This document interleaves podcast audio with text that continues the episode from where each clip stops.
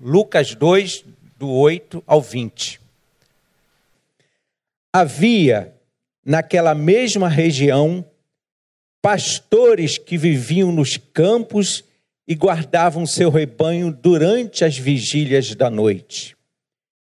E um anjo do Senhor desceu aonde eles estavam, e a glória do Senhor brilhou ao redor deles, e ficaram tomados de grande temor. O anjo, porém, lhes disse: Não temais, eis aqui vos trago boa nova de grande alegria, que o será para todo o povo. É que hoje vos nasceu na cidade de Davi o Salvador, que é Cristo, o Senhor. E isto vos servirá de sinal. Encontrareis uma criança envolta em faixas e deitada em manjedoura.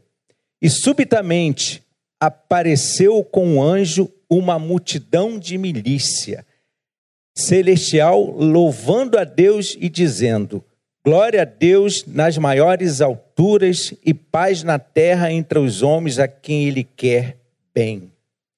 E ausentando-se deles os anjos para o céu, diziam os pastores uns aos outros: Vamos até Belém e vejamos os acontecimentos que o Senhor nos deu a conhecer. Foram apressadamente e acharam Maria e José e a criança deitada na manjedoura. E vendo divulgar o que lhes tinha sido dito a respeito deste menino. Todos os que ouviram se admiraram das coisas referidas pelos pastores. Maria, porém, guardava todas estas palavras, meditando-as no coração. Voltaram então os pastores glorificando e louvando a Deus por tudo o que tinham ouvido e visto como lhes fora anunciado. Vamos orar? Deus, estamos diante da tua palavra e acreditamos que a tua palavra é viva e eficaz. Ilumina os nossos corações, as nossas mentes, para encontrarmos na tua palavra tesouros para a vida eterna. Nos abençoe, nos oriente, nos alimente sempre a tua palavra é a nossa oração em nome de Cristo. Amém. Bom, nós estamos no último domingo que antecede o Natal. No calendário litúrgico, esse seria o quarto domingo do advento. E Natal, o mês de dezembro é um mês festivo por si só. Exatamente por ser o mês do Natal. É um mês um pouco intenso. A gente tem tantas coisas para fazer, parece que o tempo não dá. E é um mês longo, por sinal. Mas é um, um, um mês muito tenso, com tantas coisas para serem feitas. Mas é um mês festivo. O mês de dezembro a gente respira o Natal. As nossas casas, as cidades se enfeitam. As mensagens de Natal invadem as redes sociais. E a esperança parece aumentar e projetar para o ano novo. Quem não lembra daquela canção, que de vez em quando é até um pouco chata, né? Então, bom Natal e um ano novo também diz a canção natalina. Natal é tempo de, de lembrar, lembrar dos amigos, dos parentes, da nossa infância. Quem não lembra dos natais das nossas infâncias? Tempo bom, tempo dos nossos avós, para alguns dos nossos bisavós. É um tempo onde a gente reúne os parentes, a gente tem uma saudade boa. Natal traz uma saudade boa aos nossos corações. Uma agradável sensação percorre o nosso corpo e a nossa alma. São as emoções e os sentimentos do Natal. Mas a data ela marca não precisamente a data 25 de dezembro, que a gente sabe que esse é um calendário que foi no século IV definido. Mas a data, a comemoração do Natal, pelo menos marca uma realidade histórica. Cristo viveu em um tempo, em um lugar determinado. Os evangelistas Mateus e Lucas nos informam isso. Quirino era governador da Síria e Herodes, rei da Judéia, quando Jesus nasceu em Belém. E aí, já que nós estamos vivendo esse espírito natalino, é claro que a gente já ouviu algumas, alguns sermões e algumas exposições sobre o sentido do Natal. Qual é o sentido do Natal? Existe até uma música que fala, né? Eu sei o sentido do Natal que na história tem o seu lugar. Qual o sentido do Natal? A gente já ouviu algumas, já leu alguns textos, algumas frases, já ouvimos algumas pessoas explicarem que o sentido do Natal não é necessariamente todo esse comércio que está em volta, apesar que isso faz parte. Não é toda essa festividade, toda essa comilança e bebedeira que se tem. Alguns dirão, também faz parte. E eu não estou condenando isso. Mas qual o sentido do Natal? E aí eu queria entender o sentido do Natal a partir dos personagens que estão no texto. É lógico que nós temos aqui alguns personagens. Nós temos os pastores, os anjos, Maria e José e uma criança, um menino. É lógico que nesse texto específico, em outro texto, por exemplo, no texto de Lucas, a gente percebe claramente a reação de Maria diante do anúncio de um nascimento, do anúncio de um Natal. Em Lucas, a gente entende o sentido que o Natal teve para Maria.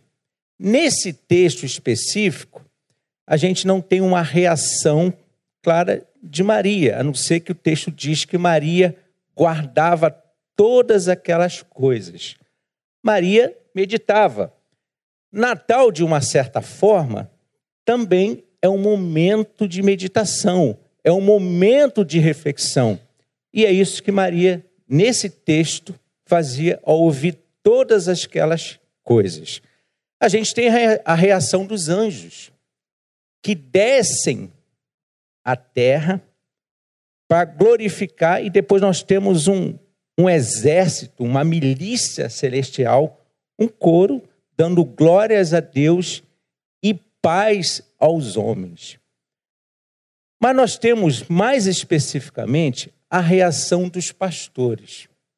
Qual foi a reação dos pastores diante daquele anúncio? O texto inicia dizendo que havia pastores naquela região. Bom, no versículo anterior de Lucas, a gente tem uma coisa até interessante, porque diz que não havia lugar para José e Maria na estalagem. Não havia lugar para o Cristo nascer. E nesse, e nesse versículo, logo seguinte, a gente tem o texto que diz que havia pastores naquela região. A noite estava começando para aqueles pastores. Mas seria uma noite como outra qualquer? Diz o texto que aqueles pastores estavam trabalhando, cuidando dos campos e guardavam os seus rebanhos durante as vigílias da noite. Algo natural na sua labuta, no seu labor, os pastores trabalhavam, cuidavam do rebanho durante a noite. A noite, portanto, estava começando, mas seria uma noite igual como as outras? Seria, a princípio, ela começou comum, como todas as, as outras noites daqueles pastores, mas ela seria inigualável. Na verdade, seria a noite da vida daqueles pastores. Do, do olhar humano, da perspectiva humana, esses pastores seriam candidatos improváveis da intervenção divina. O sentido do Natal é exatamente a intervenção divina na história humana, na nossa história. Mas do ponto de vista humano, da perspectiva humana, esses pastores seriam candidatos improváveis da intervenção divina. Sabe por quê? Porque entre os judeus daquela época, os pastores tinham má reputação. Eles cuidavam dos rebanhos. De quem eram os rebanhos? De alguém. Era um deles. Em alguns momentos eles cuidavam de rebanhos de outras pessoas e eles diziam que eram seus rebanhos. A sua reputação naquela época era uma péssima reputação. Não eram pessoas confiáveis, eram vistas como pessoas desonestas e pouco confiáveis. No Talmud, vocês conhecem o Talmud.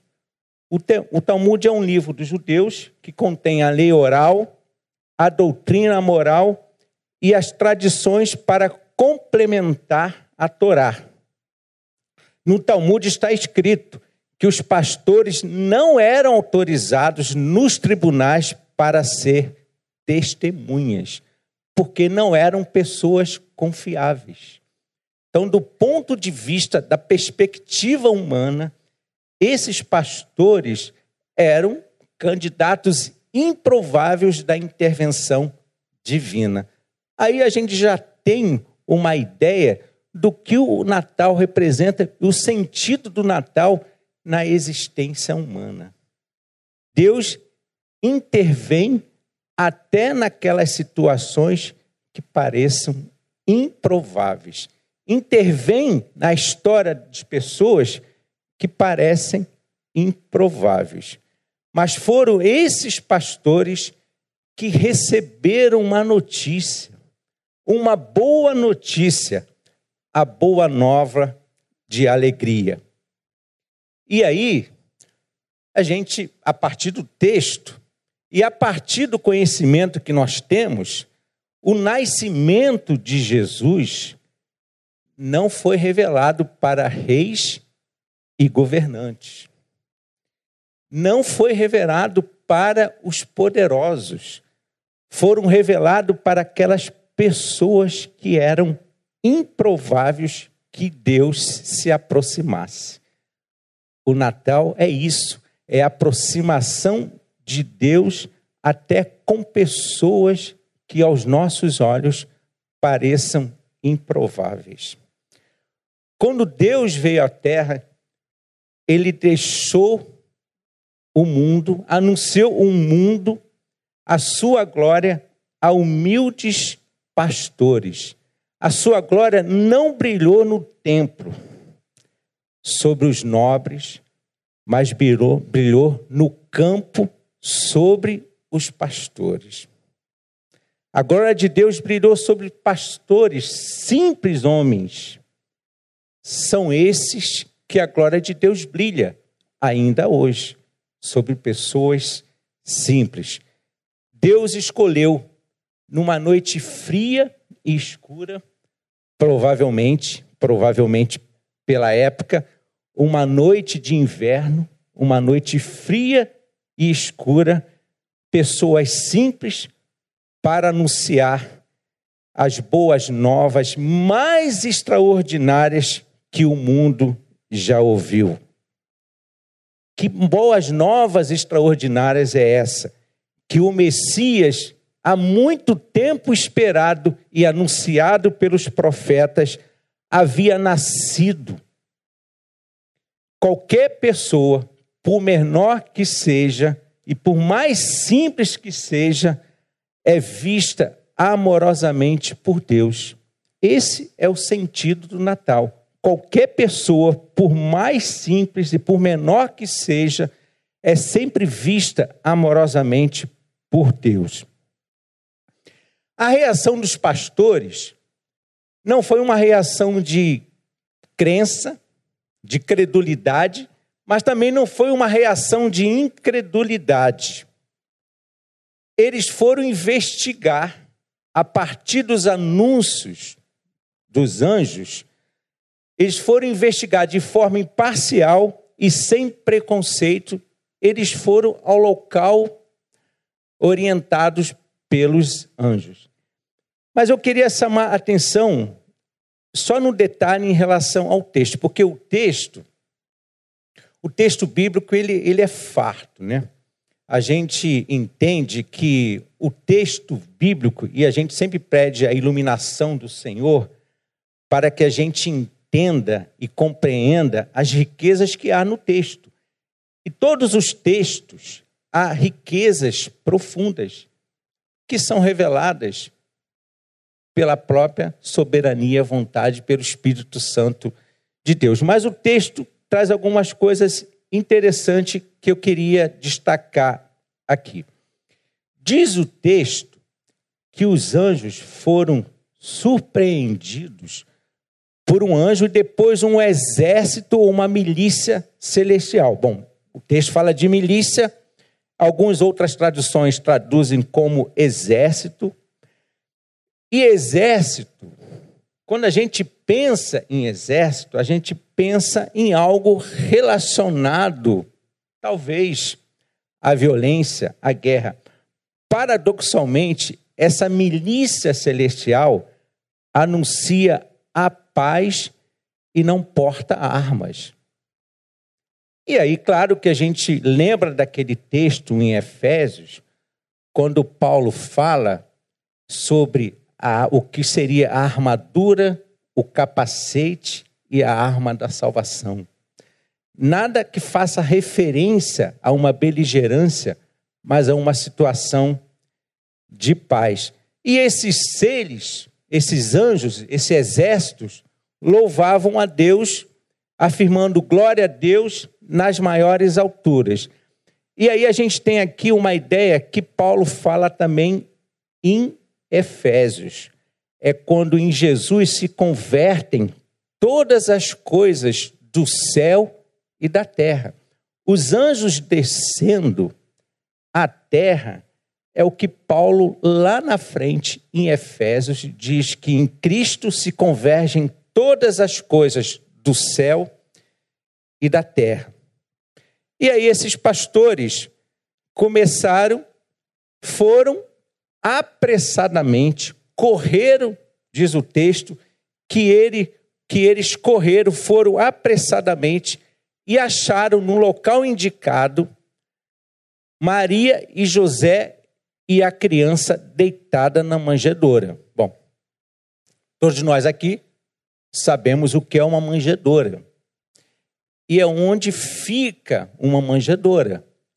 Era um local, um caixote, onde os animais se alimentavam. E eles entraram, entraram e perceberam que havia uma criança deitada na manjedoura. Mas é possível que esses anjos, que esses pastores tenham se decepcionado um pouco. Olha, eles têm uma visão de um anjo descendo do céu anunciando algo. E logo depois, tanto é que eles ficam apavorados, e logo depois uma multidão, uma milícia de anjos, um grande coral louvando e bendizendo o Senhor. A princípio, eles ficam apavorados com tal visão, só que os anjos falam: não temais. E aí eles têm uma visão esplendorosa, radiante. E aí eles se deparam, a partir daquele anúncio, eles se deparam com uma criança envolta em faixas. E no texto, faixa simboliza, significa que eram panos velhos. Ele se depara com uma criança deitada numa manjedoura, num local destinado para alimentar animais, envolta em panos rotos, em panos velho. Provavelmente, esses pastores se decepcionaram, tiveram uma visão esplendorosa e agora estão vendo uma visão não tão esplendorosa assim. Mas o que, que era maior? A visão de anjos louvando ou uma criancinha numa manjedoura? O que nós buscamos em Deus, meu irmão e minha irmã, fenômenos sobrenaturais ou a simplicidade da vida? A simplicidade de uma criança envolta em panos velhos e numa manjedoura. O que nós buscamos em Deus? Fenômenos sobrenaturais ou a simplicidade da vida? Olha, aquela tenda onde aquela mãe, onde aquele pai, onde aquela criança estava, era uma tenda de animal. Provavelmente com cheiro de feno e estrume velho. Era uma, mas era uma imagem adequada do mundo em que Deus havia entrado. Eu não vim para os sãos, porque os sãos não precisam de médico. Deus precisava adentrar num mundo caído, num mundo podre. Afinal, a ideia é o resgate desse mundo. A ideia é a restauração dessas pessoas, a restauração desse mundo. Então, provavelmente, aqueles pastores tiveram uma decepção muito grande. Se deparar, depois de uma visão esplendorosa, com uma visão com uma tenda cheirando a feno, estrume velho e uma criança deitada numa manjedoura envolta em faixas, panos velhos. Olha, provavelmente ali em Belém haviam outras que, crianças que teriam nascido exatamente naquele dia. Mas a diferença está é que a criança que eles teriam que encontrar está numa manjedoura, envolta em panos velhos. Outras crianças talvez estivessem nas estalagens, talvez estivessem em bons locais, mas o sinal era exatamente essa criança envolta numa manjedoura em panos velhos. O sinal que Deus manda para esses são sinais, um sinal simples e rude. E aí, eles quase não percebem esses detalhes. E muitas vezes, meu irmão e minha irmã, Deus manda sinais para mostrar a sua vontade em nossas vidas. Mas esperamos coisas muito grandes e extraordinárias. E Deus está mostrando coisas grandes e extraordinárias em coisas simples. Não percebemos que Deus usa coisas pequenas e simples para revelar seu propósito nas nossas vidas. O próprio Jesus, Jesus, num tempo ele falou assim: "Graças te dou, ó Pai, porque não revelaste essas coisas, porque ocultaste essas coisas aos sábios e entendidos, mas revelastes aos pequeninos. Graças te dou, palavra de Jesus, ó Pai, porque ocultaste essas coisas aos sábios e grandes e as revelastes aos pequeninos e ignorantes.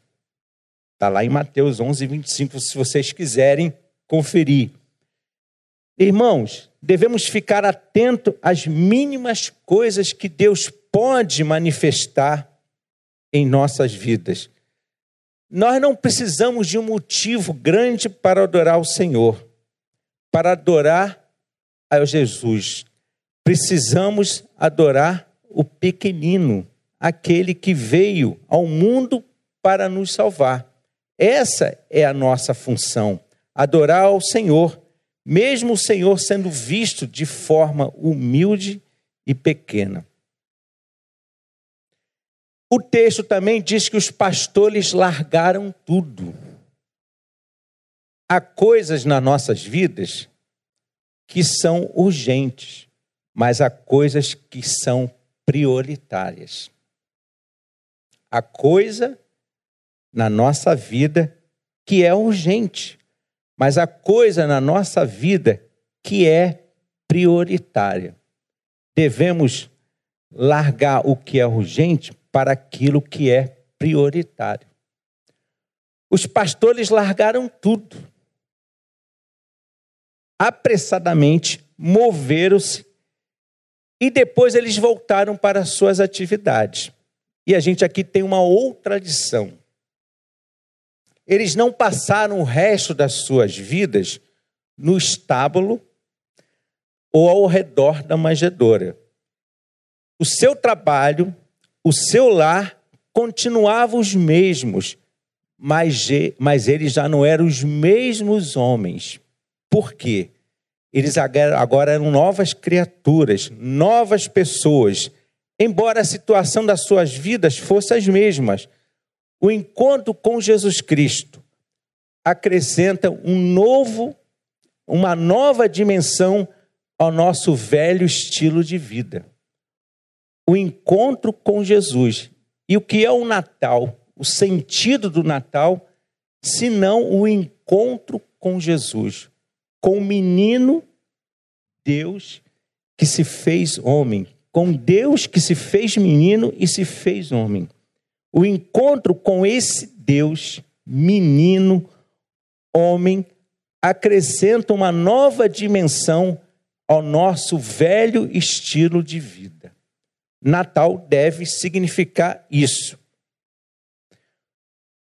E aí eu queria, a partir dessa reflexão, tirar algumas conclusões ou algumas lições.